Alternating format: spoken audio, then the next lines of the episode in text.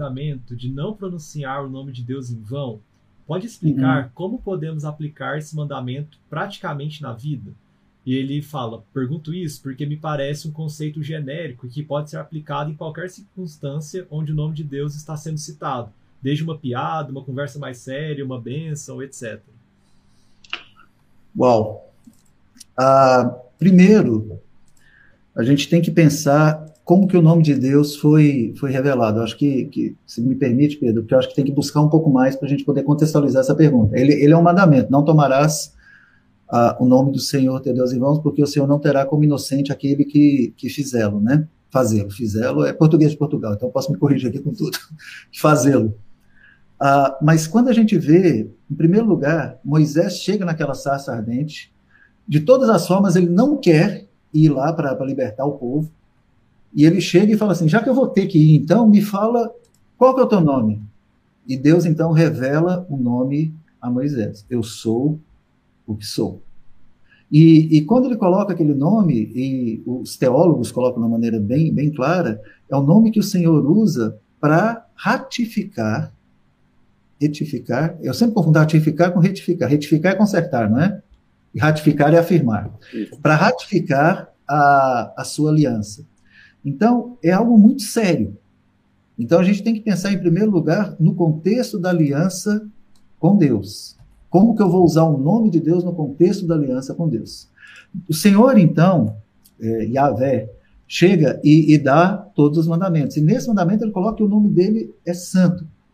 O judeu, então, ele pega isso de tal forma e fala que ele não podia falar este nome. Tanto é que ele muda a pronúncia desse nome para que é, ele, quando precisasse falar de Deus, ele falasse Senhor, falasse Adonai, falasse qualquer outra coisa, mas não falasse Yahvé. Inclusive, até hoje, se forem ler algum artigo que é escrito por, por um Israel ortodoxo, ele vai colocar G com tracinho e D para não ter medo, ele tem medo de fazer aquilo.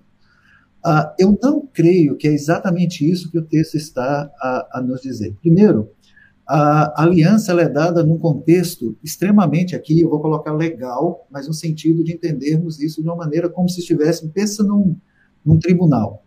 Se nós lermos as leis que foram colocadas ali a partir de Êxodo 19 até o final, completar todas as 600 e. Não me lembro quantas são, mas tudo bem. 18? É 618, né, Pedro?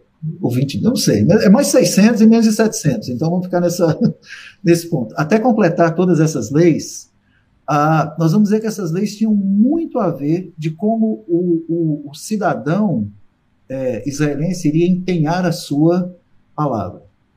E uma das maneiras de empenhar a palavra era trazer sobre si juramento.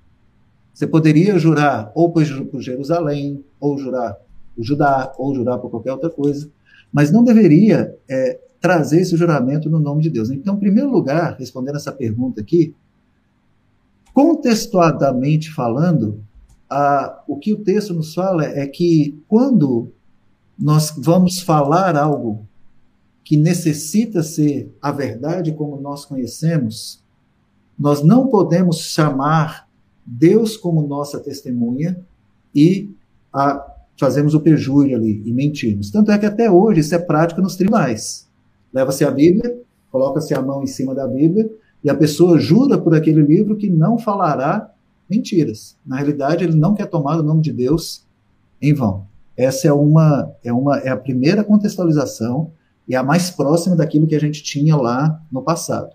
Quando tiver no tribunal, quando tiver numa compra, alguma coisa assim, se for usar o meu nome, que seja legítimo. Então, não é que não pode, não deve, se não for. Agora, como que a gente contextualiza isso, isso hoje? É, eu acredito que a gente tem que pensar muito na, na, na imagem e semelhança de Deus no homem. Se a gente for contar uma piada, que nessa piada a gente faz alguma coisa que vá trazer a imagem e semelhança de Deus nessa pessoa, ou chamando, eu vou usar algumas palavras, ou chamando de burro, ou de estúpida, ou falando da cor, ou falando do sexo, ou qualquer outra coisa, a, a palavra é muito clara que nós estamos é, indo contra aquilo que Deus fala. Tiago capítulo 3 fala que com a mesma língua que nós louvamos a Deus, nós amaldiçoamos ao homem. Desculpa. É, e é isso mesmo. Mas é que esse poder, então, dessa fala, faz com que o homem tome o nome de Deus em vão, sem nem ter usado o nome de Deus em vão. Sem nem ter usado a palavra Deus durante toda a frase. Então, se eu chegar aqui hoje e começar a destilar veneno na minha língua sobre fundos imundos, e como a gente infelizmente tem visto nesse mundo polarizado que a gente está vivendo agora, o crente ele tem que tomar muito cuidado, porque naquilo que ele faz, ele se colocando como cristão, e aí a palavra está escrito Christos, pequeno Cristo na vida dele, ele está então a dizer que aquilo que ele é, na imagem e semelhança não condiz com o que ele fala. E quem ele é deve ser relativo a Deus, e, consequentemente, ele está falando ou tomando esse nome de Deus que colocou a imagem sobre ele em vão. É pecado. Então, em, outro, em outras formas, é usar isso de uma maneira muito explícita, é, de uma maneira, é, assim, explícita, eu estou me faltando a palavra, mas de muito é, baixo calão, com uma coisa que eu já vi muito, muito na igreja, e assim, especialmente tive, tive com muitos jovens, xingar, certo? Colocar e, e, e, trazer palavras torpes à boca. Muito comum no meio dos jovens hoje, algumas já deixaram de ser xingamentos, já não são mais, pelo tanto, que são usadas. Mas todas as vezes que há uma, que o cristão empenha-se e coloca-se numa situação que ele nega a sua identidade perante qualquer pessoa, e essa pessoa, ou esse, essa sociedade, tudo sabe que essa pessoa é cristã, ele está tomando o nome de Deus em vão. Ah, então é um empenho, é empenho pessoal, vai muito além do que simplesmente o falar. E o Senhor Jesus já nos alertou isso de uma maneira mais, é, de uma maneira mais, de uma maneira menor, mais resumida. Mateus capítulo 6, quando ele vai 5 e 6, quando ele fala das antíteses quando ele fala do, do, homicídio, quando ele fala do adultério, quando ele fala da língua e tudo mais. Então a gente tem que tomar o nosso cuidado com relação a isso. Voltando à pergunta aqui, que eu acho que eu divaguei um pouco, ele, ele coloca aqui, pergunto isso porque me parece um conceito genérico e que não pode ser aplicado em qualquer circunstância onde o nome de Deus está citado. Correto, não pode mesmo. Muitas vezes é alguma coisa tranquila, sem, sem problema, não tem malícia, não tem maldade, não tem nada. É raro, então isso eu vou deixar bem claro. É raro, então não tem problema.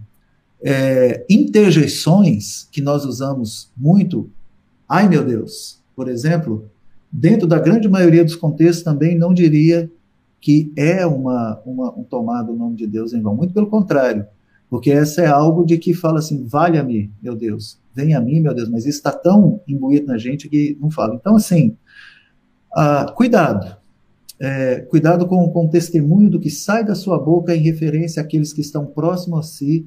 Se as palavras não são para edificar, há uma probabilidade muito grande de que se está negando e tomando o nome de Deus em vão.